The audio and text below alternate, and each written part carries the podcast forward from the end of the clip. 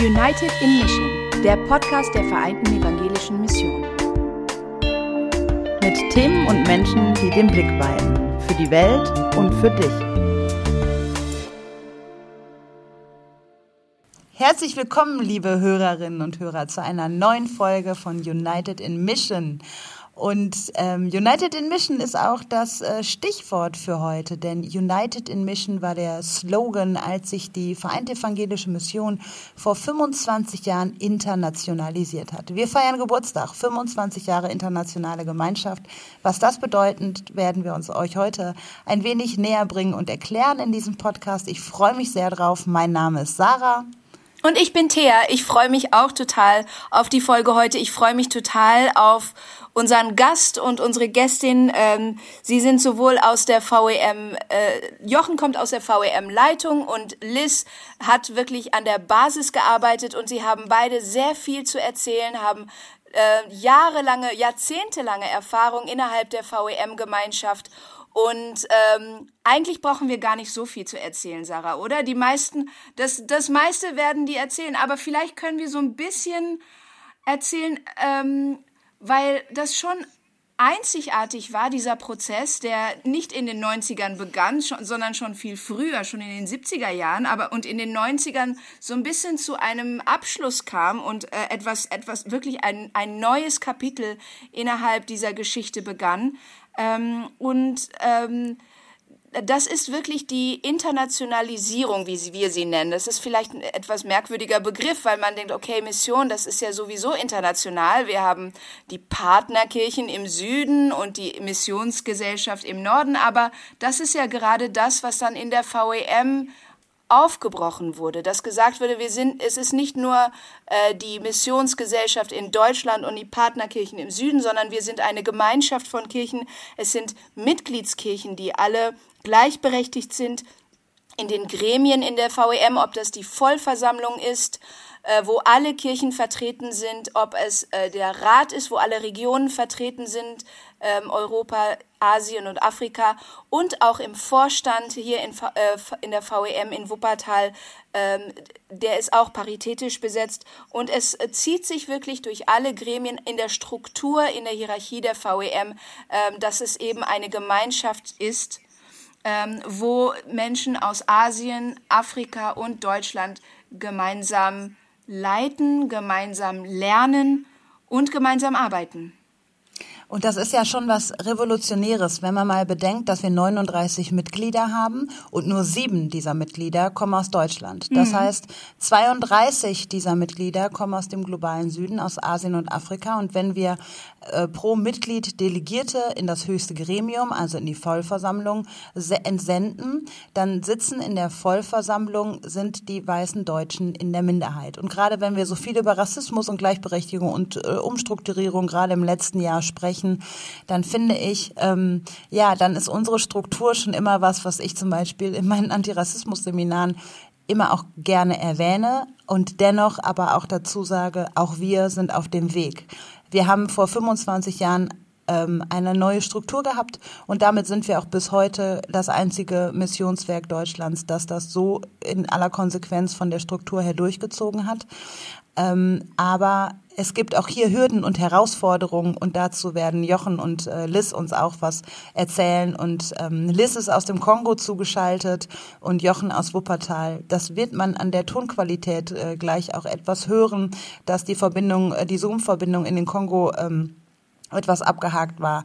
Ähm, dennoch, ähm, es lohnt sich dran zu bleiben. Es sind wirklich starke Worte, starke ähm, Erfahrungen, eindrückliche Gänsehautmomente und ähm, tolle Visionen. Und es zeigt einfach, wie sehr wir als internationale Gemeinschaft auf dem Weg sind und uns durch unseren Glauben auch verbunden fühlen. Hört rein und viel Spaß.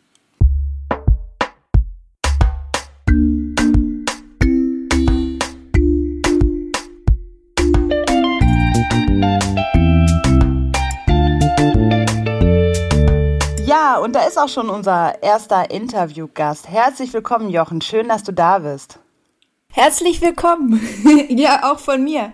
Also, Dr. Jochen Motte ist Theologe, Mitglied im Vorstand der VEM und Leiter der Abteilung Frieden, Gerechtigkeit und Bewahrung der Schöpfung.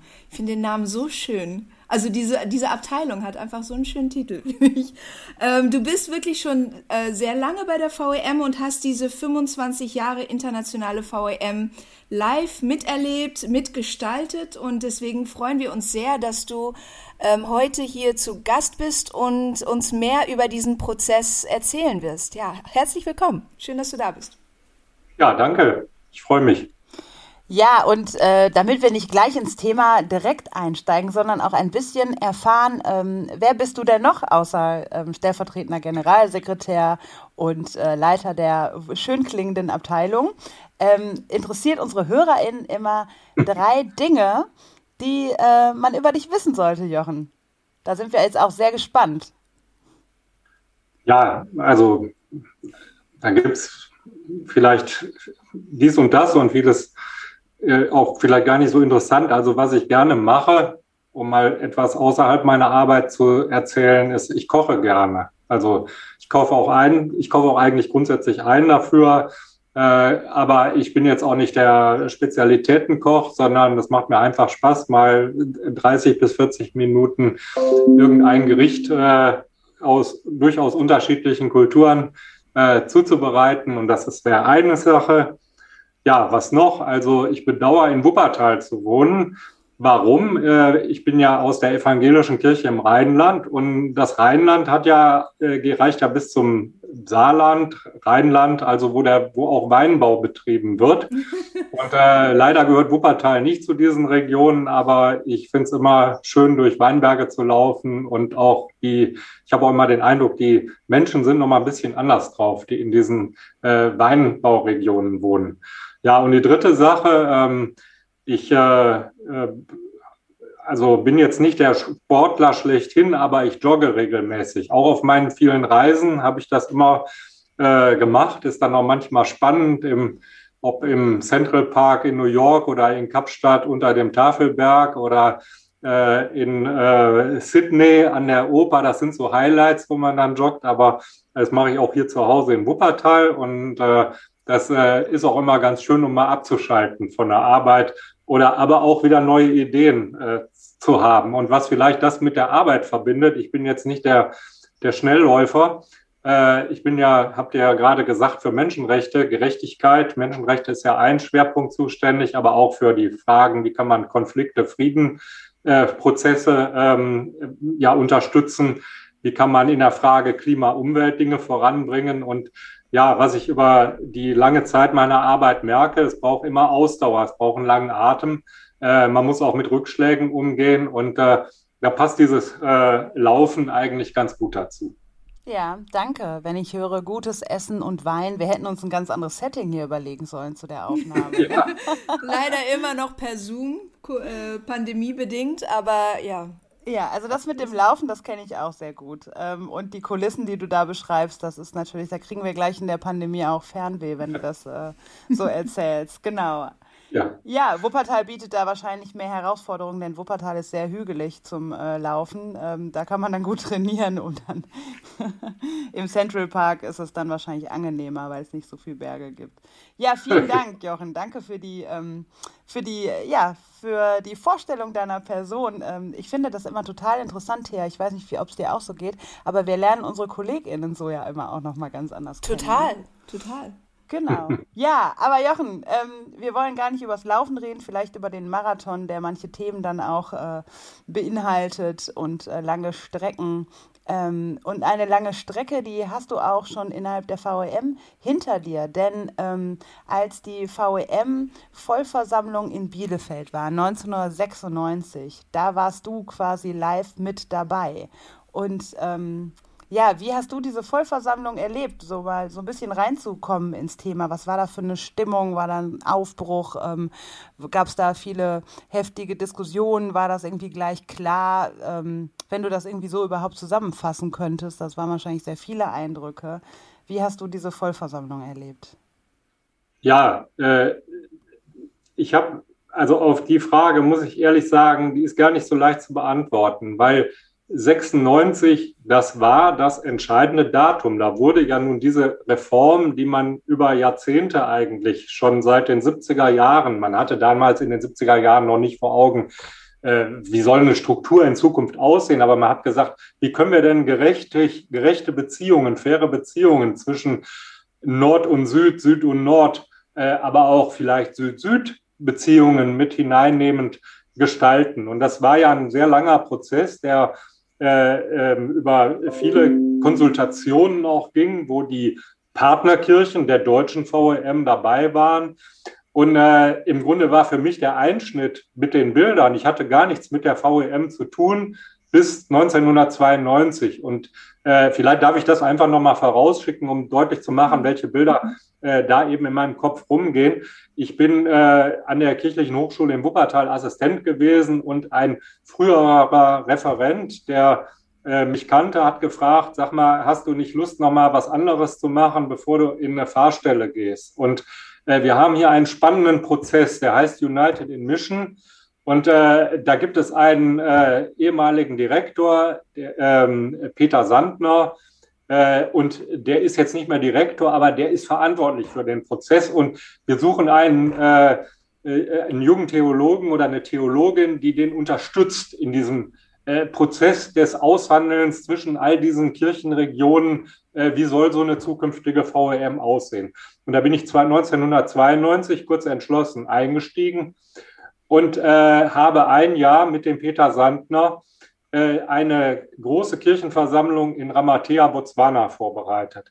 Ähm, und äh, das fand dann im, ich glaube, im Oktober 1993 statt, also drei Jahre vor dieser äh, Versammlung 96 in Bethel.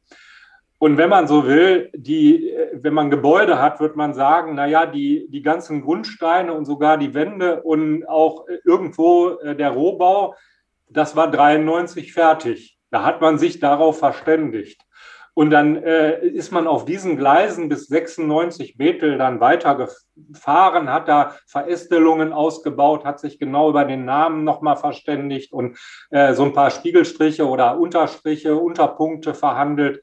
Aber äh, in, in diesem, sage ich mal, doch schon äh, gelegt, auf diesen gelegten Schienen ist dann 96 hat man sich getroffen, die Mitglieder der VEM, äh, die Deutschen, die aus Afrika, aus Asien, die früheren Partnerkirchen. Und dann das, wurde das Ganze sozusagen auf eine Rechtsgrundlage gesetzt. Und äh, äh dieser United in Mission Prozess, der, man hatte sich ja vorher schon in langen Verhandlungen geeinigt, wie machen wir das denn so, dass das auch irgendwie ausgewogen ist, dass nicht die Deutschen das doch dominieren bis 96. Und äh, da war es so, dass man, ich meine, 1988 ge äh, gesagt hat, wir haben ab jetzt ein United in Mission Committee. Also die alte deutsche VEM hatte eine deutsche, eine rein deutsche Missionsleitung. Die war auch bis 96 rechtlich verantwortlich. Aber damit die nicht alles alleine entscheiden konnte, hat man, hat man sich darauf verständigt, in diesem international besetzten United in Mission Committee, da saßen Kirchenvertreterinnen aus Afrika, Asien, Deutschland, wie eben im heutigen Rat der VEM zu gleichen Teilen. Das, was die beschließen, dass die Missionsleitung, die Deutschen ab 88 nichts mehr alleine beschließen, sondern dass man nur im Konsens mit diesem United in Mission Committee grundlegende Beschlüsse zur VEM trifft. Und äh, da sieht man schon dran, äh, wie, wie lange man da auch gerungen, gearbeitet hat in diesen Parallelstrukturen. Äh, und 96, als man dann eben in Bethel, ich kann mich noch da erinnern, im Asafeum fand diese Veranstaltung statt in einem alten großen Gebäude äh, äh, bei den äh, von Bodelschwingschen Stiftungen. Da kamen dann so 100, 120, 30 Leute zusammen.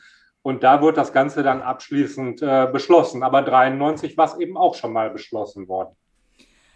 Also das, äh, du, äh, du erzählst hier von einem jahrzehntelangen Prozess und ähm, wie viele Verhandlungen, Konsultationen dem vorausgegangen sind. Aber was hat das Ganze denn dann ausgelöst? Was wahrscheinlich war das auch nicht nur ein einziges Ereignis oder eine einzige Kirche oder eine einzige Person, die die, die Idee überhaupt hatte. Wahrscheinlich war es nicht die, die rein deutsche Missionsleitung, die gedacht hat, ach, vielleicht können wir uns mal so ein bisschen internationaler gestalten. Aber wie, wie war das denn, wie, wie hat dieser Prozess überhaupt angefangen? Also in den 70er Jahren, da gab es zum Beispiel schon mal in Asien eine Kirchenkonferenz unter dem äh, Titel Auf dem Weg zur mündigen Partnerschaft. Ich finde, das Wort sagt ja recht viel, mündig. Ne? Das heißt ja, die nach dem, zumeist ja nach dem Zweiten Weltkrieg selbstständig gewordenen Kirchen in Afrika, Asien, äh, die standen ja in einer Beziehung zu der äh, rheinischen Mission, zur Bethel-Mission. Die sind ja dann fusioniert. Die Sair-Mission kam dazu in den 70er Jahren. Also zu dieser vereinigten evangelischen Mission. Und die deutschen Kirchen, die rheinische Kirche, die westfälische Kirche, die hessischen Kirchen mit ihren Beziehungen zu diesen äh, Kirchen in Afrika, Asien, die sahen die VEM als ein Instrument an, äh, dort ähm, mit den Kirchen in Afrika, Asien zusammenzuarbeiten und Projekte zu befördern. Und dann haben irgendwann die selbstständig gewordenen Kirchen in Afrika, Asien, ich sage mal etwas salopp gesagt, Mensch, warum sind wir hier immer nur die Empfänger? Warum, äh, äh, warum werden wir gar nicht auch wahrgenommen als Kirchen, die euch in Deutschland vielleicht auch etwas geben können, wovon ihr profitieren könnt, was euch bereichert in eurem kirchlichen Leben, in eurem geistlichen Leben, in, äh, in, in gegenseitigem Zusammenwachsen, Begegnung auf Augenhöhe. Das waren die Fragen, die seit den 70er Jahren diskutiert wurden.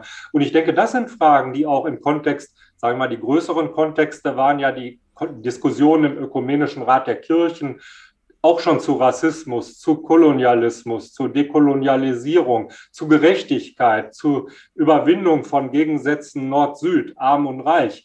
Äh, diese, diese schöne äh, Wort, was ihr sagtet, für Gerechtigkeit, Frieden, Bewahrung der Schöpfung, das war ja dann in den 80er Jahren der konziliare Prozess für Frieden, Gerechtigkeit, Bewahrung der Schöpfung, also auch ein Impuls aus der weltweiten ökumenischen Gemeinschaft. Und diese ganzen Impulse wurden von den Kirchen in Afrika, Asien aufgegriffen, aber auch von deutschen Kirchen natürlich. Und die flossen ein in diesen Diskussionsprozess, wo man aber dann doch mal besonders gefragt hat, wir sind ja nicht jetzt äh, eine Katastrophenhilfsnetzwerkorganisation, sondern wir, Mission ist das, was uns zusammenhält, was uns äh, treibt.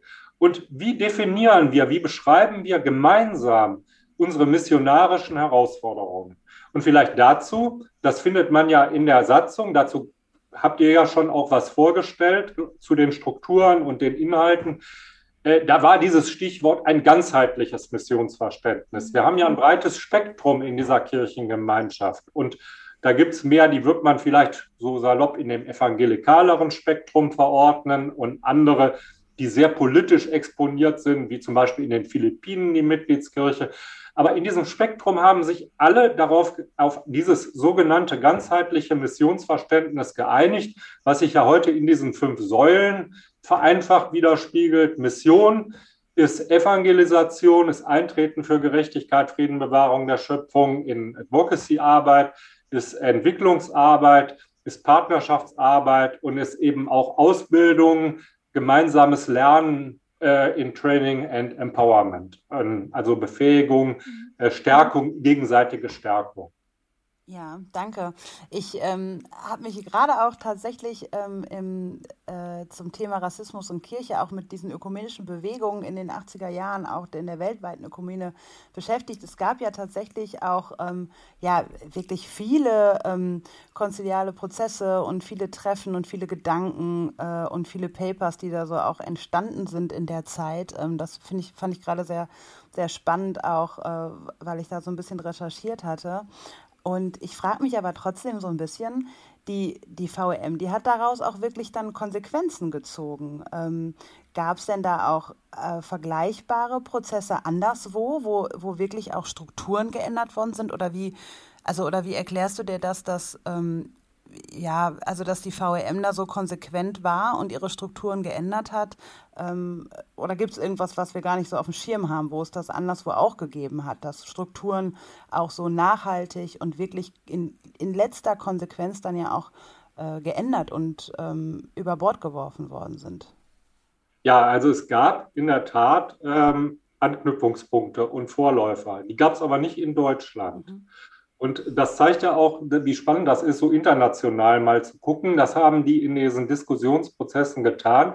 Und als ich dann anfing, und ich hatte ja eigentlich erstmal von Mission und Ökumene überhaupt keine Ahnung. Eine meiner ersten Aufgaben war, genau die Strukturen von diesen äh, beiden Organisationen zu durchleuchten und anzugucken, was man daraus aufnehmen kann, was die schon für Lernerfahrungen haben von zwei Missions, ehemaligen Missionsgesellschaften, nämlich der ehemaligen Pariser Mission äh, und der ehemaligen Londoner Mission. Äh, die ehemalige Pariser Mission, die heißt heute CEBA, also Communauté d'Église en Mission, also auch Kirchengemeinschaft kommt da schon vor. Ich glaube, das äh, ist nicht von ungefähr. Und in England, das ist der Council for World Mission. Also da haben eben auch äh, Missionsgesellschaften aus dem Norden, aus Europa, sich auf den Weg gemacht und haben gesagt, wir brechen auf, um diese alten Nord-Süd, diese paternalistischen Strukturen zu überwinden.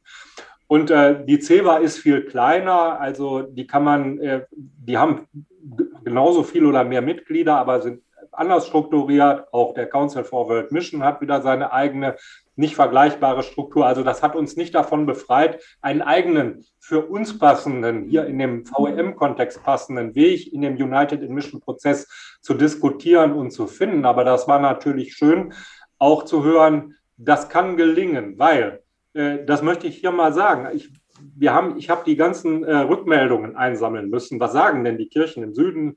Was sagen die Kirchen im Norden? Was sagen die Unterstützer der VEM denn zu dieser ganzen Geschichte, dass da jetzt so ein deutsches Missionswerk sich internationalisiert? Und da muss man ja vor Augen haben, 25 Jahre später, äh, bis auf das EMS, also in Stuttgart, das regionale Missionswerk dort, äh, hat, hat sich kein weiteres deutsches Missionswerk auf diese Reise gemacht. Viele der heutigen, der früheren Missionswerke sind heute mehr enger angebunden an die Landeskirchen, also beispielsweise Mission Eine Welt an die Bayerische Landeskirche, die machen auch sehr gute äh, missionarische Ökumenearbeit, aber doch in den deutschen Strukturen. Und äh, insofern sind wir da schon alleine unter dem, äh, unterwegs. Das EMS kam dann etwas später mit in diese äh, in diese Richtung, ist aber auch wieder äh, nicht vergleichbar. Und da kamen so Stimmen, ich erinnere mich noch, wie ein äh, Direktor eines Missionswerks gesagt hat, also ich gebe euch fünf Jahre, dann seid ihr tot, dann ist das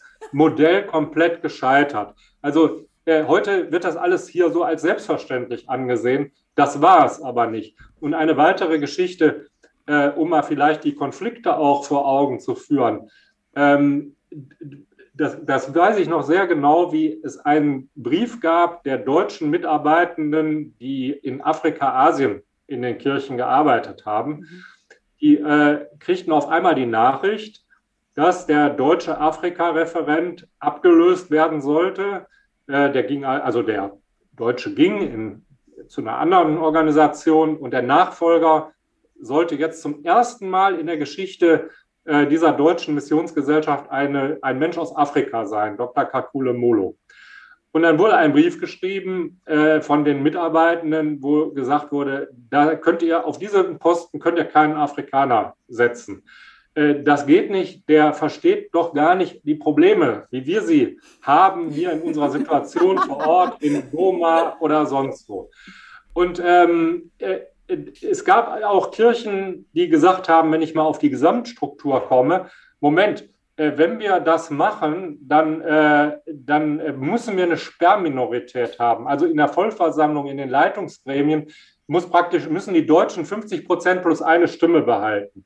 Äh, da gab es dann zum Glück viele Gegenstimmen. Die Rheinische Synode hat sich damit beschäftigt und da war also, wie auch woanders, dann doch eine starke Mehrheit dafür. Nein, also wenn dann konsequent, dann haben in dieser zukünftigen Gemeinschaft von Kirchen in Afrika, Asien und Deutschland alle Regionen ungefähr immer ein Drittel der jeweiligen Stimmrechte, sage ich mal.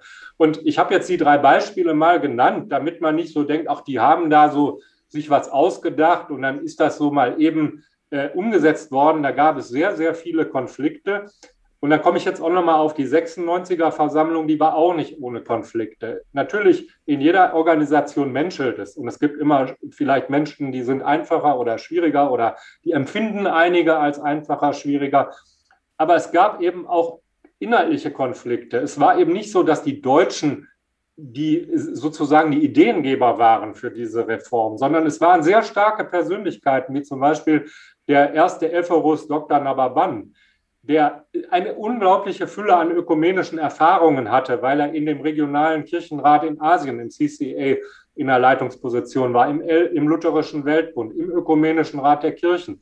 Und äh, diese Leute, er war nicht der Einzige, die, die haben auch Wert darauf gelegt, dass nicht die Deutschen dann gleich sagen, ja, aber nach deutschem Recht kann das nur so geregelt sein. Und nach deutschem Recht kann es dann aber auch wieder, könnte das nicht machen und das nicht machen, sondern die haben das sehr aktiv in Frage gestellt. Und äh, da gab es auch sehr viele äh, Konflikte und äh, Diskussionen, wo gerungen wurde. Und äh, insofern äh, würde ich das auch nicht als negativ, sondern als positiv mal nennen. Man hat gemeinsam äh, nicht nur Kaffee getrunken und gesagt, wir haben uns alle lieb, sondern man hat sich über diese Jahre zu einem Ergebnis bis Bethel vorgearbeitet, wo man sagt, das haben wir auch gemeinsam erarbeitet. Da ist eine Grundlage da, auf der vertrauen wir uns auch, weil wir uns kennengelernt haben, weil wir miteinander diskutiert haben, weil wir uns ernst genommen haben mit unseren unterschiedlichen Perspektiven, kulturellen, religiösen Hintergründen, die wir alle äh, mitbringen. Also das finde ich ganz äh, echt interessant, dass du nochmal erzählst, auch wie, ja, dass es überhaupt nicht reibungslos äh, gegangen ist. Ne? Also dass es da auch wirklich ein sehr zögerliches Loslassen von, von Macht auch gab, vielleicht auch seitens der, der, der deutschen Mitgliedskirchen. Und äh, ja, interessant auch die Rückmeldungen, die du dann äh, gesammelt hast, äh, dass sogar die Leute, die in Afrika tätig waren, gedacht haben, dass ein Afrika-Referent irgendwie äh, nicht aus Afrika kommen darf, weil er nicht weiß, was in Afrika los ist. Das also, klingt so absurd für uns heute. Ne? Es klingt also für finde, heute so absurd, aber wahrscheinlich war das damals für die einfach auch genauso absurd und unvorstellbar. Ne, so wie es für uns, äh, wie für uns heutzutage deren äh, Reaktion absurd und unvorstellbar ist. Also für uns wäre ja heute, so wie wir die VEM kennen und wie wir arbeiten, wäre es völlig absurd, wenn der oder die Afrika-Referentin Deutsche wäre. Also das wäre für uns aus unserer heutiger Perspektive, wie wir die VM kennen, also Thea und ich, die ja noch nicht allzu lange da sind, ähm, wäre das irgendwie auch irgendwie strange so. Von daher haben wir, glaube ich, beide da gerade gelacht, um mal kurz unser Lachen ja, zu erklären an der genau. Stelle. genau, weil ja. Aber deswegen finde ich das auch total spannend, ähm, diese, diese Prozesse und diese äh, Widerstände und das Ringen auch miteinander, weil wir gucken ja heute häufig auch ähm, Thea und ich, wir sind ja auch gerne sehr kritisch in unserem Podcast und so. Und wir, äh, da, wenn ich dir so zuhöre, Jochen, dann denke ich, oh ja, äh, wir kritisieren manchmal auf sehr hohem Niveau, äh, was ja aber auch, was ja aber auch nicht schlecht ist. Also weil der Prozess, der ähm, hat ja auch dann 1996 gar nicht aufgehört, sondern ein Ringen ist es ja immer wieder auch miteinander an einen Tisch zu kommen, miteinander Entscheidungen zu treffen und ähm, das, das denke ich mal, das, das hört ja nicht auf. Das merken wir ja auch in, in kleinsten Projekten, in Bildungsangeboten, in Formaten, die wir machen, dass wir einfach aus unterschiedlichen Perspektiven kommen, Dinge unterschiedlich betrachten. Aber das macht es, finde ich, auch immer so spannend und so interessant. Ich denke halt manchmal so, mein Job hier, der ist wie eine lebenslange Fortbildung, weil ich einfach so mhm. viel unterschiedliche Menschen kennenlerne, Perspektiven wahrnehme und dadurch halt von Tag zu Tag auch selber mich hinterfrage, ähm, meine Perspektive hinterfrage und einfach unheimlich viel lerne. Ähm, das mal so als, kleine, als kleiner Einwand nochmal. Aber äh, so wie du es beschreibst, war das ja so 96, war fast so ein bisschen wie einfach nur noch ähm, das Einweihungs- äh, oder sozusagen die abschließenden Diskussionen.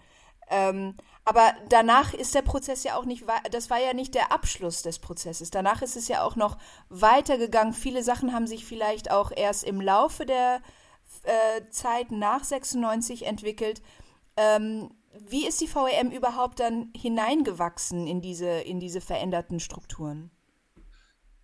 Also ich möchte noch zwei Farbtupfer nennen, die ich für ganz entscheidend halte für den Prozess. Mhm. Bis heute, die aber auch schon 93 oder vor 93 angefangen haben, die sogar sichtbarer zum Teil waren. Und das war die Beteiligung von Frauen und äh, jungen Erwachsenen, Jugendlichen an dem Prozess. Also das ist ja interessant, dass die, die, es gab eine Frauenarbeitsgruppe, und die waren unheimlich outspoken. Die waren, die haben sich eingebracht mit Forderungen im Blick auf Gleichberechtigung, im Blick auf Beteiligungsmöglichkeiten von Frauen.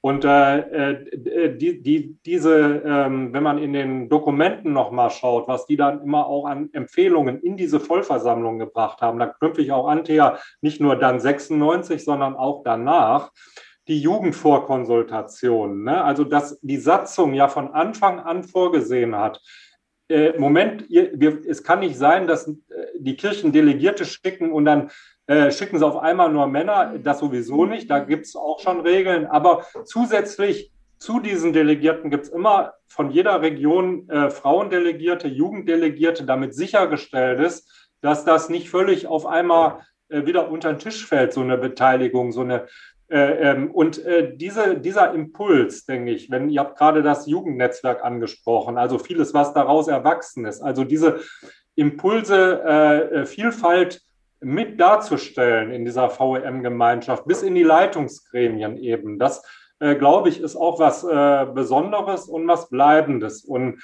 äh, das, ähm, das darf man gar nicht unterbewerten, mhm. möchte ich an der, an der Stelle mal sagen. Da ist viel raus erwachsen. Ich könnte mir heute manchmal vorstellen, also da, da das gerade, wenn ich an die letzten Versammlungen denke, sind äh, gerade die Frauen in dem, in dem VEM-Prozessen manchmal etwas leiser geworden. Also äh, da war mehr Aggressivität und auch mehr, äh, wir wollen das jetzt äh, drin. Ähm, aber das gibt es ja heute vielleicht dann auch wieder auch zu anderen Themen und von anderen Gruppierungen aus dieser VEM-Gemeinschaft, die sich äußern. Und noch einen dritten Punkt zu der Verantwortung und diesem Teil gehörte von Anfang an auch, dass alle gesagt haben, wir beteiligen uns auch an der Finanzierung des Ganzen. Wir sind, mhm. uns gehört das Ganze. Wir alle übernehmen Verantwortung auch für den Haushalt, für die gemeinsame Arbeit. Wir wachsen in eine Solidarität hinein. Und dann komme ich jetzt schon zu einem Punkt, der aus meiner Sicht etwas ist, das hat sich dann in der Tat über die 25 Jahre entwickelt. Und das gab es so vorher nicht. Es ging schon 95 los, die ersten Regionalversammlungen in Afrika, Asien. Also zum ersten Mal hat man, hatten die Kirchen, die mit der VEM verbunden waren, in Afrika die Gelegenheit, sich untereinander zu treffen, mhm. mit Delegierten zu sagen, Moment mal, wir wollen unter uns für unsere Region mal diskutieren, klären, was wollen wir untereinander gemeinsam machen? Was sind unsere Vorstellungen und Erwartungen an die internationale VEM? Und äh, über die Jahre äh, fanden diese Versammlungen statt, viele regionale Workshops in den Regionen. Und das gehörte auch zu dem Teil, dass nicht die Deutschen waren immer an allem beteiligt, sondern auf einmal hatten die Mitglieder der VEM in Afrika, Asien einen Raum, den sie, wo sie sich selber kennenlernen konnten. Also ich sehe dich, Thea, hier im Interview mit indonesischen Wurzeln. Ähm, du weißt, wie nah Papua an Philippinen grenzt. Und wenn, dann kommt man nach Mindanao, das ist eine anderthalb Flugstunde. Es gibt wenig Verbindungen ne, da, äh, was die Direktverbindungen angeht.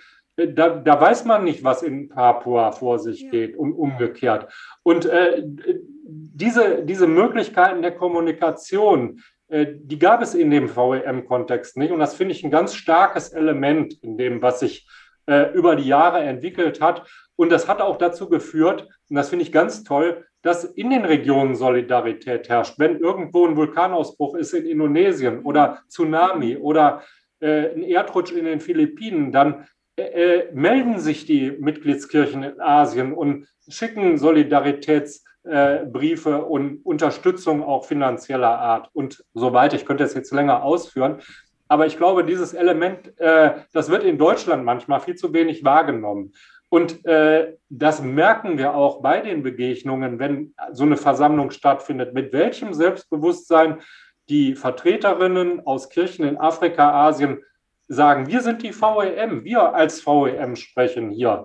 Äh, und wir sind nicht ein Gegenüber zur VEM das finde ich auch nochmal, dass, wenn wir als wir von VEM sprechen, das finde ich manchmal ganz schwer auch ähm, nach draußen zu kommunizieren, weil das, wenn, wenn wir äh, in deutscher Sprache ja auch diesen, diesen Podcast jetzt machen, dann hört, hören die Menschen da draußen trotzdem noch immer, dass wir das als Deutsche sagen. Aber wenn wir innerhalb der VEM von einem Wir sprechen, dann reden wir immer von einem internationalen Wir, weil ja. wir ja eben auch keine Partnerkirchen haben, sondern Mitgliedskirchen und so weiter. Also das Wir, das wir benutzen, impliziert eigentlich immer die internationale VEM. Unsere, aber das ist manchmal doch auch, finde ich, äh, schwer und deswegen gut, dass du das nochmal betonst. Ich bin hängen geblieben äh, bei den Frauen, die leiser geworden sind. Ähm, da werde ich natürlich, da werde ich direkt ganz, äh, ganz aufmerksam ähm, und muss sagen, dass ich diese Schilderung nochmal, die du auch jetzt von der Women Working Group hieß die, glaube ich, damals, oder? Äh, Women Working Group. Women's Working Group. Ja, mhm. Genau, äh, was du da so erzählt hast, ähm, das finde ich ganz spannend, weil das lässt mich immer noch mal demütig werden. Ich bin ja auch mit vielen ähm, jungen Frauen tatsächlich auch äh, innerhalb der VEM im Gespräch, ähm, auch international und merke halt manchmal auch, dass junge Frauen ähm, leiser werden und sich manchmal auch fragen, die Frage aufkommt, ähm, warum haben wir eigentlich immer noch auch mit äh, vielen patriarchalen Strukturen innerhalb der Kirche zu tun? Was haben die Frauen eigentlich vor uns gemacht? Äh, warum ist hier jetzt auch an vielen Stellen auch wirklich ja viel Frust und auch so Worte äh, oder so Bilder werden benutzt, wie jetzt liegt ja der Scherbenhaufen und äh, was wurde eigentlich vor uns getan? Und deswegen fand ich deine Schilderung gerade aus der Geschichte auch nochmal sehr hilfreich, das in Erinnerung zu rufen, um auch ein bisschen demütiger zu werden vor, vor denen, die vor uns vorausgegangen sind. Also in Bezug auf ähm, Rassismus, koloniale Aufarbeitung, aber auch in Bezug auf, ähm, auf patriarchale Strukturen. Ähm, da ist so viel passiert in den 80er und 90er Jahren und äh, da müssen wir einfach ja, weitergehen, weitergehen und ähm, auch demütig sein vor der Vergangenheit, weil es eben in den 80er Jahren noch ganz andere, ähm, ganz andere äh, Herausforderungen gab, die wir manchmal als, als junge Menschen auch verlieren, weil wir die Welt, äh, wie sie gerade ist, als so selbstverständlich wahrnehmen. Und das war eben vor 30 Jahren überhaupt nicht so. Also da ist viel passiert und viel in Bewegung passiert. Deswegen an all euch, die ihr das jetzt hört, ähm, hört habt, ich hoffe, ihr habt gut zugehört und ähm, ja, nehmt euch das auch nochmal zu Herzen, weil das äh, war bei mir gerade so beim Zuhören wirklich so, dass ich mir das nochmal so zu Herzen genommen habe und zwar auch als Motivation, ähm, da auch die auf diesen Wegen, auf diesen Gleisen, das war ja das Bild, was du auch gerade ähm, am Anfang gewählt hattest, da auch weiterzugehen und weiterzufahren und ähm, nicht zu denken, dass vor uns nichts passiert ist und dass vieles, was wir als selbstverständlich wahrnehmen, tatsächlich selbstverständlich war, sondern dass Kirche sich schon auch weiterentwickelt. Und ich weiß, dass es manchmal frustrierend ist, auf kirchliche Strukturen zu gucken, aber es hat sich viel verändert und ähm, es wird sich viel verändern und deswegen sollten wir nicht leise sein, sondern weiter auch kritische Stimmen laut werden lassen und in die Zukunft gucken. Und das ist das Stichwort, die TH geht schon schon ans Mikro. genau, äh, denn äh, die, das, was die Leute, die vor uns gegangen sind, die, die Prozesse, die schon in, in, in Gang gekommen sind, unsere Motivation, ähm, auch für die Zukunft. Jochen, wo siehst du denn die VEM in 25 Jahren? Oder wie, äh, was, was ist die Vision für die VEM in der Zukunft? Sagen wir mal, okay, das Jahr 2000 46, ja, fliegende ja. Autos. Wir wissen nicht, wie viel vom Planet noch übrig ist, aber gut. Ähm, wie sieht denn die VEM in so einer Welt aus? Und was hat sich getan in, in den ähm, 25 Jahren seit 2021? Ja, also ich bin jetzt nicht so vielleicht der Prophet. Ich würde mal als erstes sagen, die VEM, weil ihr ja mit 96 angefangen habt, ist kein abgeschlossener Prozess, sondern dieses Missionsverständnis unter diesem auch Begriff Growing Together, zusammenwachsen. Das, das ist ein kontinuierlicher Prozess, wo wir immer wieder neu anfangen zu lernen, wo wir immer neue Dinge entdecken, wo wir auf einem Weg sind äh, und nicht äh, sagen, ach, jetzt haben wir das 96 gemacht oder 2008 haben wir es nochmal anders gemacht, als, eine, äh, als das nochmal leicht verändert wurde, sondern wir, wir müssen den jeweiligen neuen Herausforderungen gemeinsam begegnen. Und dieses Gemeinsame, gemeinsam lernen, gemeinsam unterwegs sein, gemeinsam vertrauen, gemeinsam Gottesdienst feiern, äh, ja, und unter Gottes Segen und im Hoffen auf Gottes äh, Führung äh, diesen Weg zu gehen, äh, das, denke ich, wird uns äh, auch in der Zukunft bestimmen. Und wie wir das machen wollen, das äh, steht ja zum Beispiel in dieser, in, in dieser letzten Menschenrechtsaktion gegen Diskriminierung und Ausgrenzung oder gegen Rassismus. Wir wollen inklusive Gemeinschaft sein. Wir wollen nicht eine exklusive Gemeinschaft sein. Wir wollen Menschen mitnehmen auf diesem Weg und nicht äh, zu einer geschlossenen VEM-Gemeinschaft werden, wo es äh, nur noch dann wieder für die Außenstehenden Türen gibt. Deswegen machen wir ja auch viele gemeinsame Programme mit dem Ökumenischen Rat, mit anderen Kirchen, mit äh, Menschen wie jetzt in der Summer School im August, wo wir äh, Menschen zusammenbringen, um aus Afrika, Asien, aus verschiedenen Teilen der Welt äh, Trainings zu machen für Menschenrechte und äh, für Frieden, Konfliktlösung. Und da laden wir äh, Partner von Brot für die Welt, vom Ökumenischen Rat, von der Weltgemeinschaft reformierter Kirchen ein. Also eine offene, inklusive Gemeinschaft. Das würde ich mir wünschen, dass wir da weitergehen und äh, gemeinsam uns auch helfen, unterstützen, auch mal kritisieren gegenseitig. Äh, jeder hat ja Splitter oder äh, im Auge oder vielleicht manchmal ganze Bäume.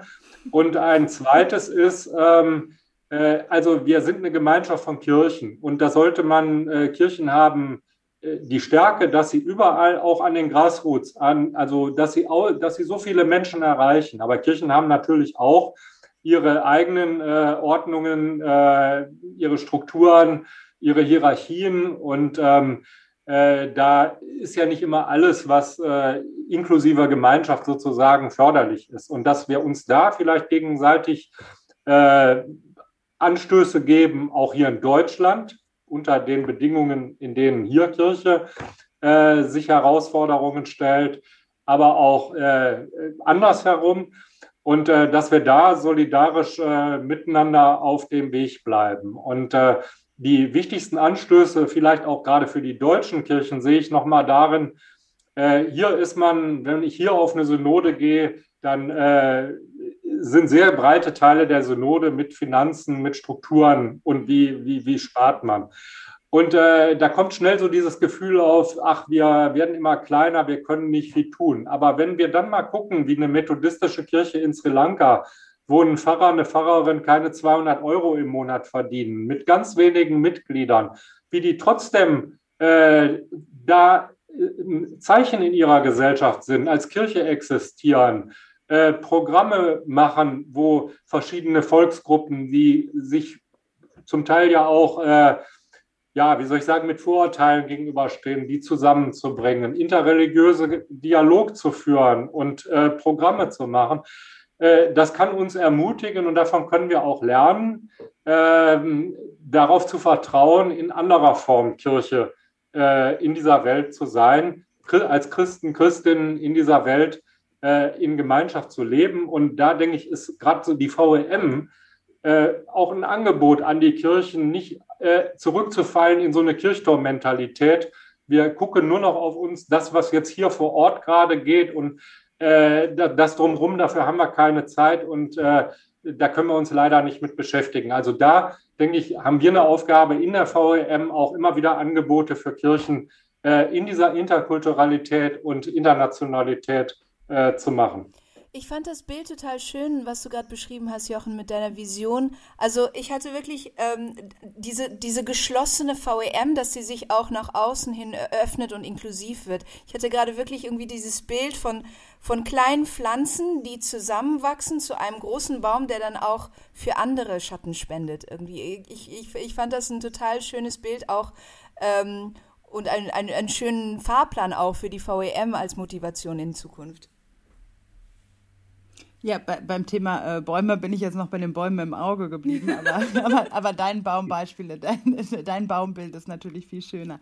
Ja, Jochen, vielen Dank. Ich fand es super eindrücklich, habe ich ja gerade schon gesagt, auch als äh, Kollegin, VEM-Kollegin, die noch, die damals gar nicht dabei war und vieles manchmal aus dem Blick verliert. Ähm, das war doch sehr hilfreich, ähm, um ja, um sich auch selber nochmal bewusst zu werden, wo kommen wir her und wo wollen wir eigentlich hin. Vielen lieben Dank auf jeden Fall für ja, all diese Schilderungen, dass wir da auch kritisch nachfragen durften und dass du uns Rede Antwort gestanden hast. Vielen Dank.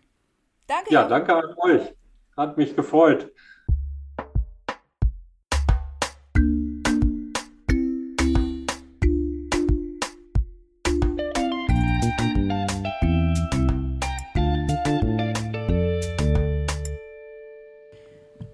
Ja, herzlich willkommen, Liz Wibila. Liz, es ist sehr, sehr schön, dass du da bist. Du bist Pfarrerin und Theologin aus dem Kongo. Du hast in Wuppertal im Bildungsbereich gearbeitet, warst Kollegin hier in Wuppertal, hast dann über die VEM in Sri Lanka als Dozentin gearbeitet und ähm, bist jetzt zurück im Kongo ähm, und äh, bist an der Theologischen Fakultät und hast dort einen Lehrstuhl inne für einen Masterstudiengang Social Transformation. Du bist quasi jemand, die schon lange, lange mit der VEM verbunden ist und die Arbeit an der Basis in allen drei Regionen kennt. Das ist sehr spannend. Ich freue mich auf das Gespräch. Herzlich willkommen. Schön, dass du hier bist. Herzlich willkommen auch von mir, Liz. Schön, äh, dich wiederzusehen, schön, dich wiederzuhören. Ähm, wir stellen eine Frage immer allen unseren Gästinnen und Gästen, und zwar, was sind drei Dinge, die unsere Hörerinnen und Hörer über dich wissen sollten? Äh, drei Sachen. Ich bin eine Mutter, ich bin eine Pfarrerin und ich bin eine Dozentin. Das ist, was ich gemacht habe, mein ganzes Leben. Das ist kurz und präzise und wir wissen, mit wem wir es zu tun haben. Dankeschön. Bitte. Liz, du, ich habe ja schon ein bisschen angerissen, du bist sehr lange mit der VEM verbunden. Wie lange bist du schon mit der VEM verbunden und wie hat sich das ergeben? Wo warst du überall tätig genau für die VEM? Ja, äh, es hat äh, 1994 angefangen in Wuppertal. Äh, zu dieser Zeit war ich noch äh, äh, Forscherin und ich ich hatte äh, meine Doktorarbeit in Hamburg und da ich in Bochum Deutsch gelernt habe, hatte ich noch Verbindung mit ein paar Kongolesen, die in äh, Bochum waren. Und die hatten auch Verbindung mit äh, Pfarrer Kabemba, der war in Wuppertal. Und als er kam, wir haben uns kennengelernt und ich war immer begeistert, dass seine Arbeit unter den jungen Menschen in Deutschland, in der Kirche, und äh, ich wurde einfach nur, ich hatte diese Arbeit einfach nur für, für mich auch genommen. Und jedes Mal hatte er äh, diese Begegnung mit äh, Kirche, junge Leute. Ich war dabei. Ich musste von Hamburg nach Wuppertal oder Hahn oder alle diese Umgebung von Wuppertal äh, mit ihm fahren. Und äh, ja, die, die Arbeit hat mich wirklich äh, begeistert und äh, ich wollte mit jungen Menschen singen, das, äh, das Evangelium äh, äh, weiter, weitergeben. Und so bin ich auch eine Mitarbeiterin von VM, aber ich war nicht äh, offiziell. Aber jedes Mal bin ich mit Pastor, mit, mit Pfarrer Kabemba in seine Tournee, sag, sag mal, in seinen Besuch äh, auch mit ihm auch einfach nur gefahren. Ja, so schon lange her. Und ähm, du kennst also Wuppertal und Umgebung sehr gut, aber du bist eine der wenigen ähm, Mitarbeiterinnen oder, oder Menschen, die mit, die mit der VEM verbunden sind, die wirklich in allen drei Regionen tätig waren. Also sowohl in Wuppertal als auch in äh, Sri Lanka und auch in, in Afrika, im Kongo. Ähm, kannst du ein bisschen erzählen von deiner Arbeit ähm, in den drei Regionen mit der VEM?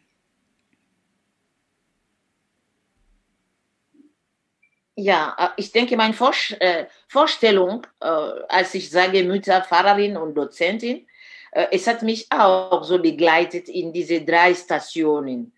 Hier in Kongo bin ich schon längst, schon 87, äh, 1987 schon ähm, äh, Lecturer und äh, ich, ich bin nach Deutschland für meine Promotion. Ich wurde dort promoviert und bin ich zurück nach Kongo 97. Ich war in meine Uni und ich wurde nach äh, Wuppertal noch geholt, äh, sagen wir das so, äh, 2004. Und äh, da, es war immer in Bildung Arbeit. Mhm. Und äh, es war in dieser Zeit, wo wir ökumenische Werkstatt hatten. Und äh, danach äh, haben wir äh, Leadership äh, Training, ich denke, aber es ist in diese heilige Berg. Ja. Und dort, als ich, als ich ankam, ja, als ich ankam, war ich nur mit äh, ökumenischer Werkstatt. Aber ich erinnere mich, zwei Semester wurde ich bei äh, kirchlicher Hochschule angeladen und auch zu, doz zu dozieren dort. Und es war auch äh, etwas, was mich auch gefreut hatte, um äh, diese neue Kultur auch nicht nur als Studierende zu sein in Deutschland, aber auch etwas weiter zu den Studenten zu geben. Und von dort wurde ich auch zweimal nach Paris, la Fakultät Theologie, in diese Fakultät in Paris auch eingeladen, um auch äh, zu unterrichten. Und ich denke, meine äh, Arbeit äh, bis, äh, ging von 2004 äh, bis 2010 in Deutschland. Ich bin zurück.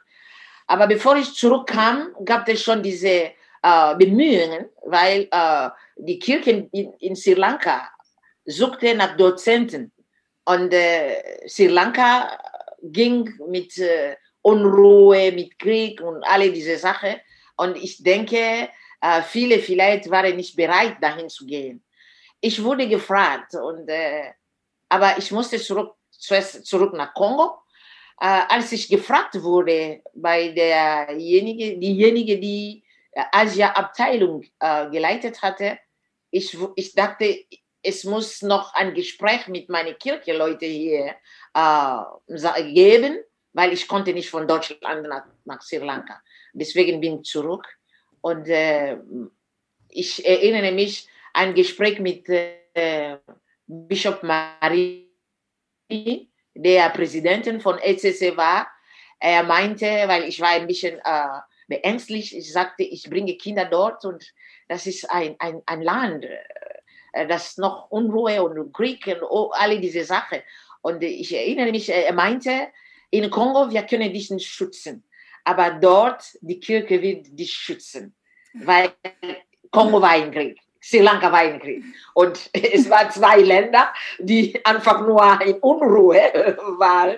Und äh, das war auch ein bisschen wie eine äh, äh, Introspektion. Ich sollte in mir selbst noch denken, mhm. weil es war die Mission, die, die Mission Dei, die, die mich irgendwie äh, äh, ruft. Und äh, ich erinnere mich, als ich diese, äh, meine ähm, Vertrag im Januar unterschreiben sollte,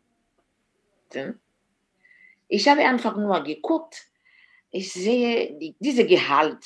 Es war ein Drittel von was ich in Deutschland hatte. Und dann sagte ich, ich sagte, äh, ich denke, ich gehe nicht. Und er hat meine Gedanken gelesen, weil ich musste diesen äh, Vertrag in sein Büro. Es war ein Gespräch mit ihm. Er hat meine Gedanken gelesen. Er sagte, äh, ja, in Kongo, wir sagen Mama. Äh? Es ist nicht die, die Mutter, mhm. aber alle, alle, alle Frauen, wir nennen Mama. Er sagte, Mama Vibila, du, äh, du gehst nicht vor, vor Geld. Du gehst für die Mission. Und ich hatte nicht geantwortet. Das heißt für mich, es war ein Ja. Du gehst. Und ich bin dahin gegangen und äh, äh, um auch zu dozieren. Aber als ich auch in Sri Lanka war, es war nicht nur dozieren, ich war verbunden in der Kirche und äh, leider, ich hatte eine ökumenische ähm, ähm, Prayer Group äh, gebildet mit Frauen von Anglikankirche, Katholische, Methodisten, mhm. Presbyteriern und, und ja, das habe ich auch angefangen zu machen und die, die Gruppe war ganz, ganz äh, gut, aber mit dieser äh, äh, Covid und alles, das ist ein bisschen schwer mhm. und ich kann auch nicht dahin fliegen, weil ich wollte ein bisschen dahin fliegen, auch mit meiner Mutter, meine Mütter da zu sein, die mich immer unterstützt haben und äh, ja, und die, die Arbeit, die ich dort gemacht habe, es war nicht nur an der Fakultät, aber es war auch an der Kirche. Da möchte ich nochmal anknüpfen, Liz. Vielen Dank, äh, dass du erzählst, wo du überall warst. Und du, wie du sagtest, du warst nicht nur an den Unis, nicht nur an den Fakultäten und an den Theological Colleges, sondern du warst auch verwurzelt in der Kirche, beziehungsweise du hast dich ähm, äh, eingelebt in die Kirchen äh, vor Ort. Ähm, wir feiern in diesem Jahr 25 Jahre internationale VEM. Ähm, wie kommt dieser Gedanke äh, von, von einer internationalen Missionsorganisation oder einer internationalen Gemeinschaft von Kirchen an der Basis in den VEM-Kirchen an? Äh, das ist eine sehr wichtige Frage. Ich denke, äh, dieses Interview hat angefangen mit einem Begriff, Basis. Und das finde ich ganz, ganz äh, besonders weil äh, mit meiner Erfahrung, es war nicht, äh, äh, dass ich in diese leitenden Strukturen war. Ich war wirklich an der Basis. Mhm. Und da kann ich auch über diese Basis äh, sprechen und auch die Spannung zwischen dieser Basis und dieser leitenden Struktur auch sehen, weil ich habe das, ich habe das gefühlt, ich habe das gelebt, ich habe das äh, vielleicht auch, ich habe geweint. Mhm. Ja, zwischen diese, in der Basis zu sein und in diese leitende Struktur. Und äh, ich werde von Basis jetzt sprechen. Ähm, die Gemeinschaft in der Basis, es ist eine Realität. Und ähm, für jede Mitarbeitende. Ich habe mich nie als eine Ausländerin in Deutschland gefühlt unter den Kindern von äh, äh, Sunday School.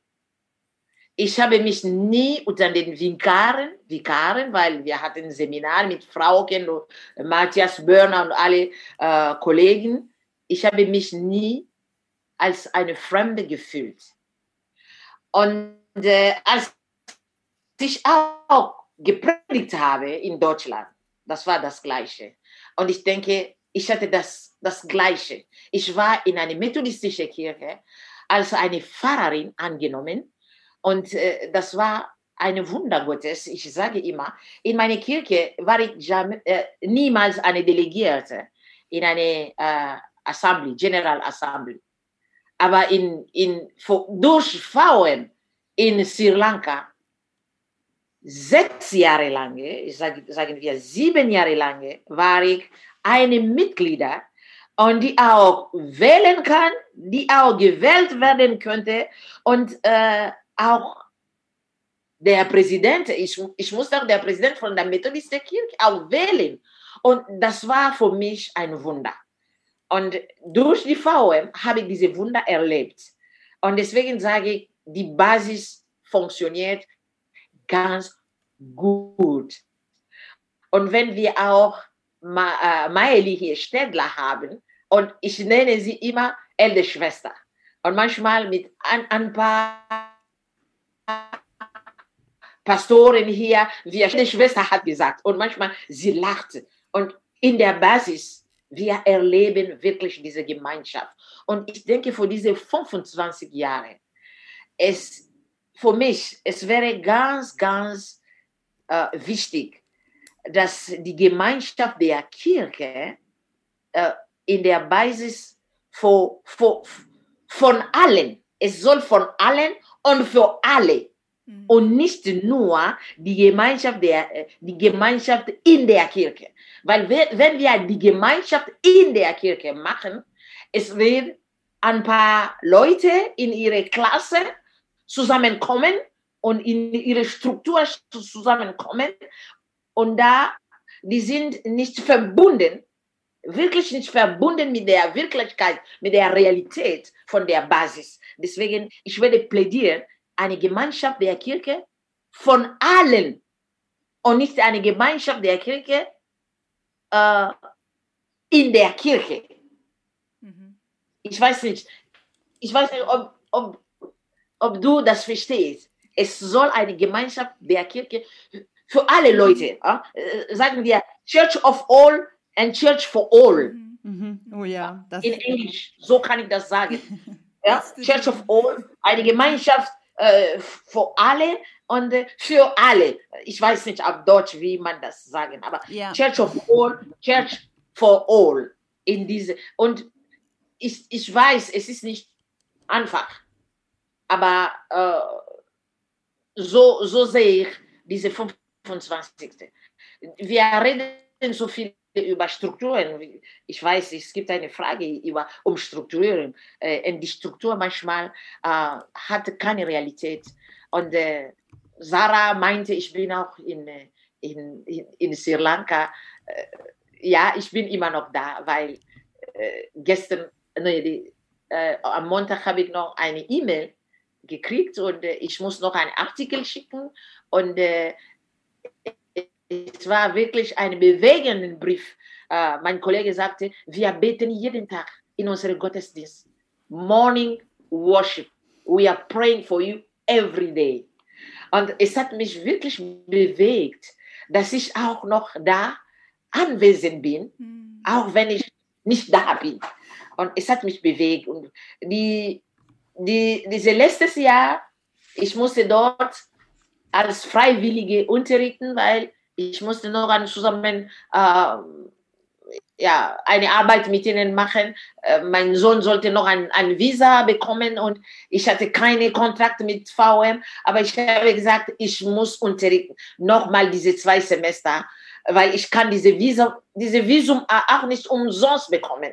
Und mein Sohn muss hier bleiben für sein Studium. Und ich bin zweimal, zwei Semester dahin gegangen.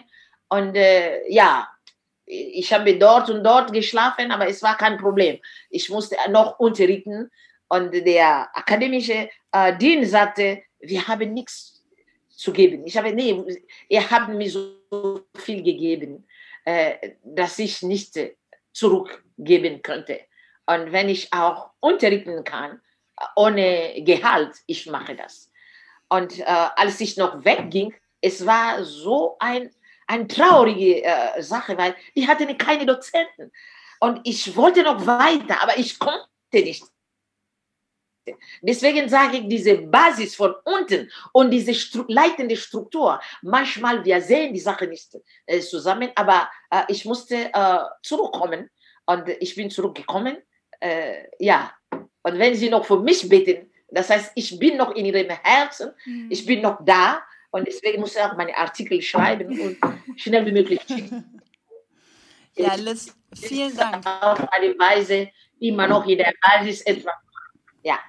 Vielen Dank, Liz. Man, man spürt wirklich diese Verbundenheit an der Basis. Ich äh, höre dir ganz gespannt zu, weil ich denke, wow, wir haben von äh, Jochen in dem Interview so viel von Struktur und so geredet und da stellte sich ja schon die Frage, okay, Strukturierung und Strukturen wurden geändert und wir waren ganz gespannt jetzt von dir zu hören, was hat das denn auch an der Basis bewegt? Und man spürt dir wirklich ab, dass diese Gemeinschaft von Kirchen, dass das nicht nur irgendwie auf dem Blatt Papier was ist, sondern dass da Beziehungen bestehen, die auch wirklich ja den eigenen Horizont erweitern, aber auch eine Gemeinschaft bilden und schaffen, die ähm, ja, die, die wirklich echt ist und die spürbar ist und die verbindet und gerade auch in dieser Pandemie, in dieser globalen äh, Pandemie auch mit untereinander trägt und dass man sich verbunden fühlt, ähm, das hast du so schön zum Ausdruck jetzt gebracht durch deine Schilderung. Und du hast ja schon erwähnt, ich habe gedacht, du wärst noch in Sri Lanka, aber du bist ja jetzt gerade aus dem Kongo dazu geschaltet. Daran sieht man auch mal, also, und ne, dass du aber trotzdem noch irgendwie auch ja mit Sri Lanka verbunden bist und ähm,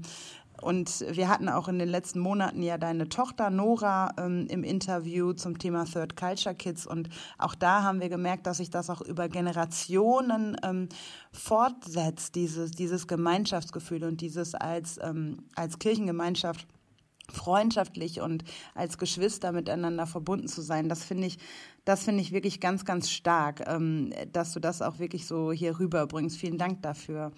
Ich hätte noch mal eine Frage, die noch mal so ein bisschen tiefer geht, denn ähm, häufig auch in der in der Auseinandersetzung ähm, auch so mit Kirchenpartnerschaften und so ergeben sich häufig so Denkmuster von wir hier und ihr dort oder dass die einen sich als Empfängerin und die anderen sich als Geberin bezeichnen. Und das brichst du mit deiner Person ja irgendwie auch auf. Hast du das Gefühl, dass das dieses Geber und Empfänger in sein, dieses wir hier, ihr dort, dass das an der Basis auch aufgebrochen wird, mal unabhängig von deiner Person, sondern durch die Gemeinschaft von Kirchen innerhalb der VEM? Kommt dieses Gefühl an? Werden diese Narrative, diese Muster, werden die aufgebrochen oder bestehen die noch? Ah, ich denke, äh, da werde ich sagen, die beide sind, äh, sind äh, zu erfahren in, in, in, in der VM. Mhm. Es steht, aber manchmal es ist auch ein bisschen gebrochen. Ähm, das habe ich äh, in, in Sri Lanka bemerkt. Wenn man über äh, VM redet, äh, es wurde immer Deutschland. Auch wenn ich da bin, mhm. war.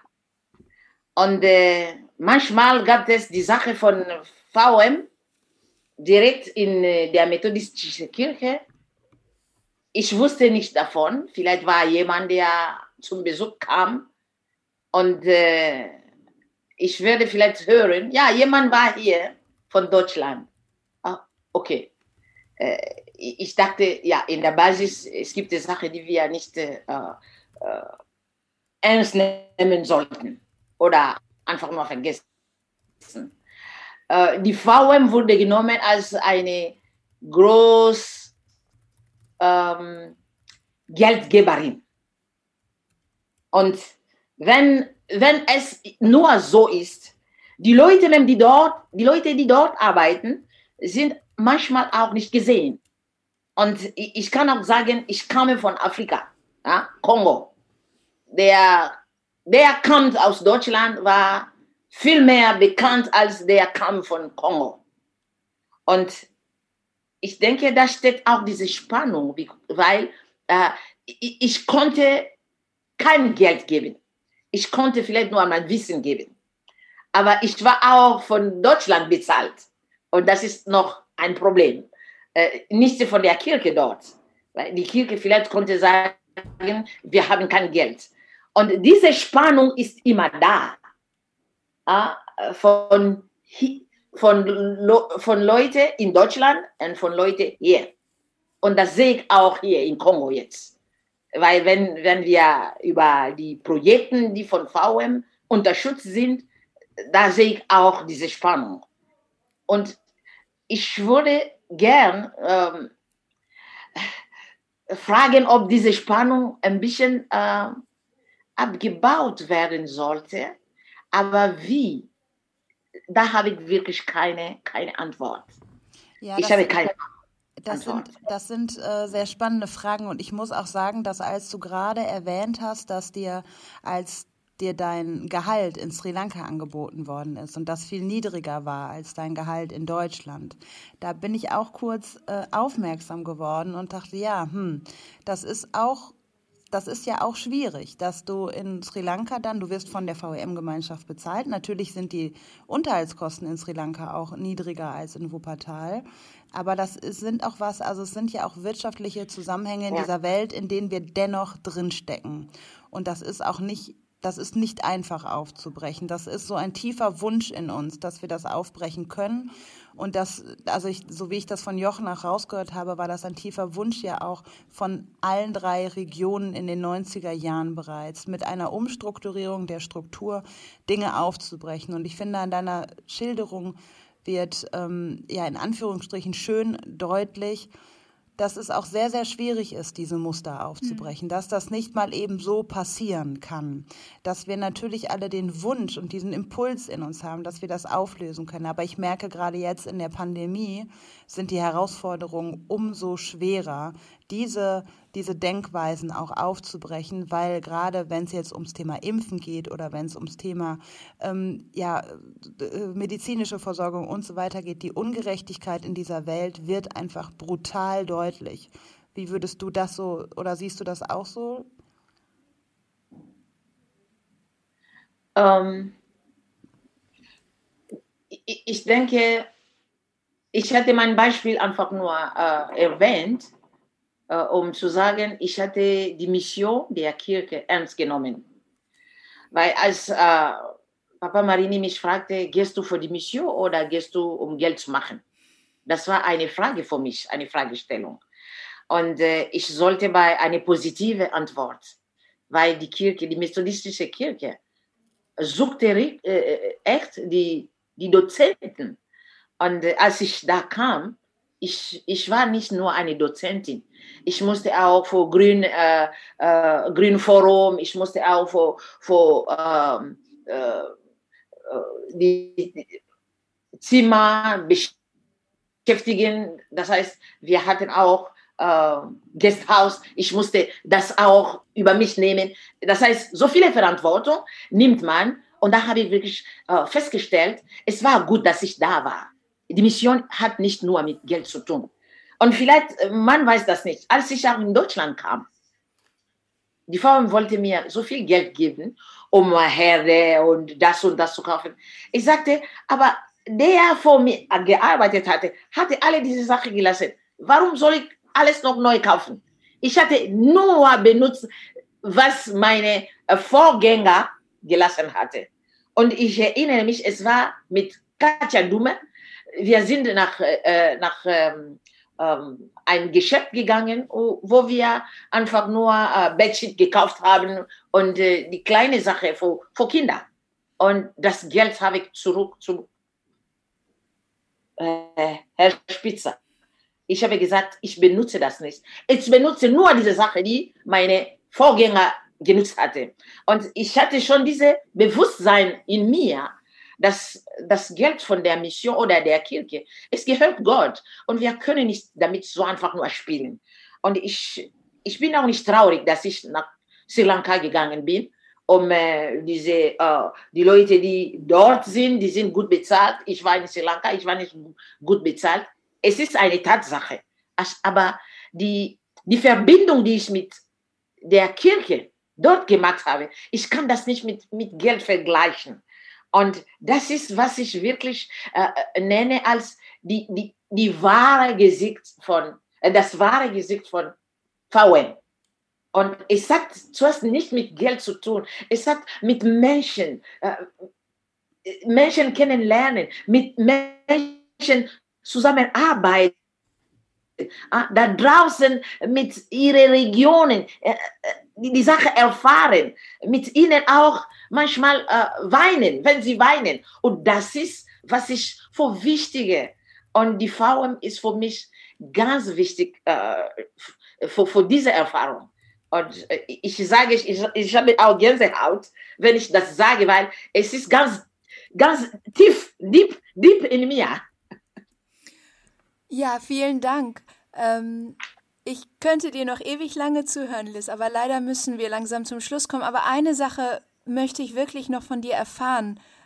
Aus deiner Fülle von Erfahrung innerhalb der VEM-Gemeinschaft und deine Verbundenheit mit den Schwestern und Brüdern ähm, im, in, in den unterschiedlichen Regionen.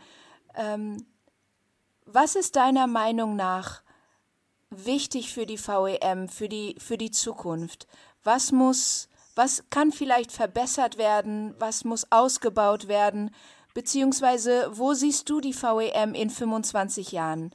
Im Jahre 2046 war es, ne? 2046, in 25 Jahren. Wo glaubst du, wird die VEM stehen? Beziehungsweise, was erhoffst du dich für die VEM in Zukunft? Ich werde euch äh, bitten, mir vielleicht noch diese Zeit zu lassen, weil da habe ich einen Vortrag. Okay.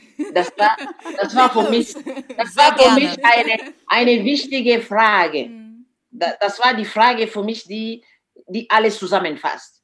Weil diese International, Internas, ah, wie sagt man das?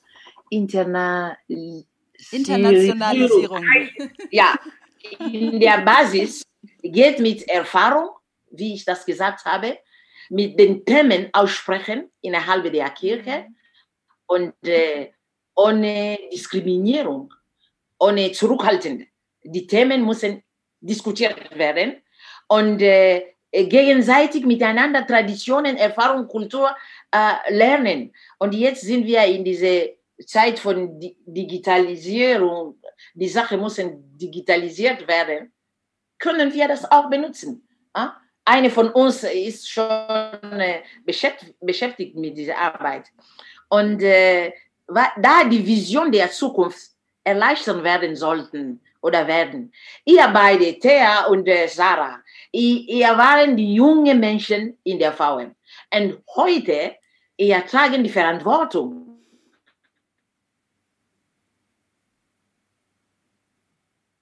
Und das ist wichtig für mich. Die sind wirklich die Vermittler, die man benutzen sollte in verschiedene Regionen und in verschiedene äh, Arbeitsumfeld, um diese Kultur der Frauen weiter noch zu leiten in, in, in der Zukunft. Weil das ist eine Kultur schon. Ihr beide seid schon die Tragende dieser Kultur. Und ich habe mich gefreut, dass Nora auch äh, interviewt wurde. Ich dachte, und die Vision es gibt eine Sache. Wenn ich sage Church of All, Church for All, da sind wir immer noch im Prozess. Es ist ein Prozess. Wir werden als Menschen nichts etwas empfangen und sagen, ja, das haben wir und wir werden nichts ändern. Nein, es ist ein Prozess der Kirchewerdens, wir des Kirchewerdens oder der, der Gemeinschaft, Gemeinschaftwerdens. Und wie wie immer in diesem Prozess, es gibt äh, de, einige Aspekte der Konziliarität, äh, dass wir im Vordergrund äh, haben äh, sollten. Und äh, ich sage zuerst die verbindliche äh, Wahrheit. Wir müssen diese verbindliche Wahrheit nie ausgeben. Evangelii Christi, Missio Dei, das ist unsere verbindliche Wahrheit und in unsere äh, Kirche oder Gemeinschaft werden, das ist äh, ein Aspekt.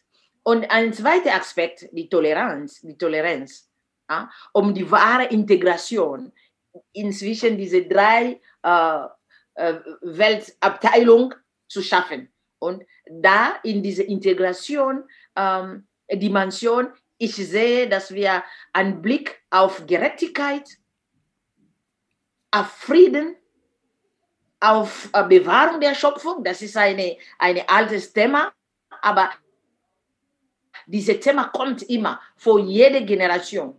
Und ich denke auch von Nora und die Kinder von Nora, es wird auch da sein. Die Kinder von Thea und Sarah, es wird auch da sein. Wir tragen diese Kultur. Und eine andere Dimension, die ich auch sehr wichtig finde, und das geht in Mission Dei, das ist the servant leadership. I don't know how to translate it in, in, in German. Servant Leadership. Uh, wir sind nicht die, die Herren der Mission. Wir alle, egal wo man in Deutschland, in Kongo, in Kamerun, in Namibia, in Sri Lanka oder Philippinen, wir tragen die Mission von Gott als, als Diener und Dienerin.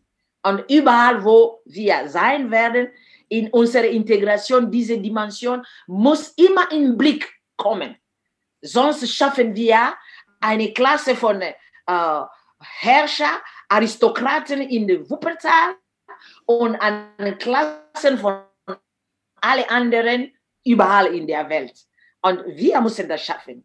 Und um zum Schluss, äh, diese Servant äh, äh Leadership soll uns äh, helfen, in unterschiedlichen Regionen, in unserem Arbeitsumfeld immer diese Zeuge Jesu zu sein.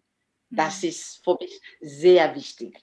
Und die Zukunft muss gedacht werden, wie Jesus selbst möchte seine Kirche gedacht werden. Nicht wie wir das äh, denken. Wir können gute Sachen denken, aber wenn es nicht um seine Wille geht, äh, es wird einfach nur schaden. Und äh, diese, die Perspektive äh, dass ich sehe, Perspektive der Wirklichung, Wirklichung äh, der Freiheit in alle Regionen, dass die Leute in ihre Hände auch diese Freiheit nehmen und äh, vielleicht auch äh, die Leute in den Regionen zeigen, auch eine Arme. Wir sagen Arme, die Leute, die in der Armut leben. Ja, auch jemand, der arm ist, hatte immer etwas zu geben. Hatte immer etwas zu geben. Es kann kleine sein, aber er gibt immer etwas. Und es gibt keine Kirche, die ganz, ganz reich ist und ganz, ganz äh, äh, poor ist oder arm ist. Es gibt da vielleicht materiell hier, vielleicht Gedanken, Kultur, ich weiß nicht. Es gibt immer etwas zu geben. Und dafür plädiert, dass die VM das immer im Blick äh, behält. Ja, mein Vortrag ist zu Ende. Danke, Liz. Wow. Frauen, also wirklich, das beeindruckt mich. Ich kriege auch richtig Gänsehaut, wenn du mhm. äh, von deiner Vision und von deinen Wünschen ähm, berichtest und von deinem Blick. Ähm, du bist ja nicht nur anscheinend eine gute Dozentin, sondern auch eine tolle Predigerin. Und ähm, das, finde ich, kam gerade gut beides zusammen. Dein ähm, Predigen, dein Dozieren, aber auch dein Muttersein. Du hast Nora nochmal erwähnt und hast an uns appelliert, an die jüngere Generation und die auch darauf folgende Generation. Vielen lieben Dank, dass du uns ja damit auch, ach, sowas motiviert mich auch richtig. Mhm. Thea, geht's dir auch so? Ja, ja, total, total. Ja, vielen lieben Dank, Liz. Äh, vielen Dank auch an euch, liebe Hörerinnen und Hörer. Ähm, wie ihr gehört habt, zwischendurch gab es ein bisschen technische Probleme in der Leitung. Ihr wusstet, äh, wisst, dass äh, Liz jetzt aus äh, dem Kongo zugeschaltet ist, das ist die Realität in, uns, in der Pandemie, aber das ist auch die Realität in unserer Gemeinschaft von Kirchen. Wir sind in allen drei Regionen miteinander verbunden mit allen technischen Mitteln, die uns zur Verfügung stehen und wir sind ähm, verbunden ja, in der Missio Dei, wie, wie Liz so schön gesagt hat. Ich möchte eigentlich nichts mehr hinzufügen. Ich finde, ähm, das ist wirklich ein sehr, sehr tolles Gespräch gewesen, Liz. Vielen Dank, dass du äh, bereit, dich bereit erklärt hast, heute da zu sein, dass du, äh, dass du uns von deiner, von deinen Erfahrungen erzählt hast, aber auch von deiner Vision für die Zukunft. Und ähm, dann bleibt uns nichts anderes mehr zu sagen, als hoffentlich seid ihr beim nächsten Mal auch wieder dabei. Und äh, auf Wiedersehen aus Wuppertal und aus dem Kongo. Tschüss. Ja, Tschüss. auf Wiedersehen. Tschüss. Wir hoffen, die heutige Folge hat dir gefallen und zum Weiterdenken und Nachfragen angeregt. Falls ihr Fragen an uns habt oder uns Feedback geben wollt, freuen wir uns sehr darüber auf Instagram at United in Mission oder per E-Mail an podcast.vemission.org. Weitere Infos über uns erhaltet ihr auf unserer Homepage www.vemission.org oder auch auf unseren Social-Media-Kanälen, die ihr dort alle findet. Mit dem Podcast wollen wir Kirche und Ökumene zu euch nach Hause bringen. Wenn du das für eine gute Idee hältst und uns unterstützen willst darin, dann empfehle uns gerne weiter. Zum Beispiel, indem du auf Instagram oder Facebook von dem Podcast berichtest und deine Gedanken zum Thema teilst. Danke für eure Unterstützung und fürs Reinhören und vor allem für all die Menschen, die den Podcast inhaltlich und persönlich mit Beiträgen bereichern. Bis dahin mit den besten Grüßen von der VEM.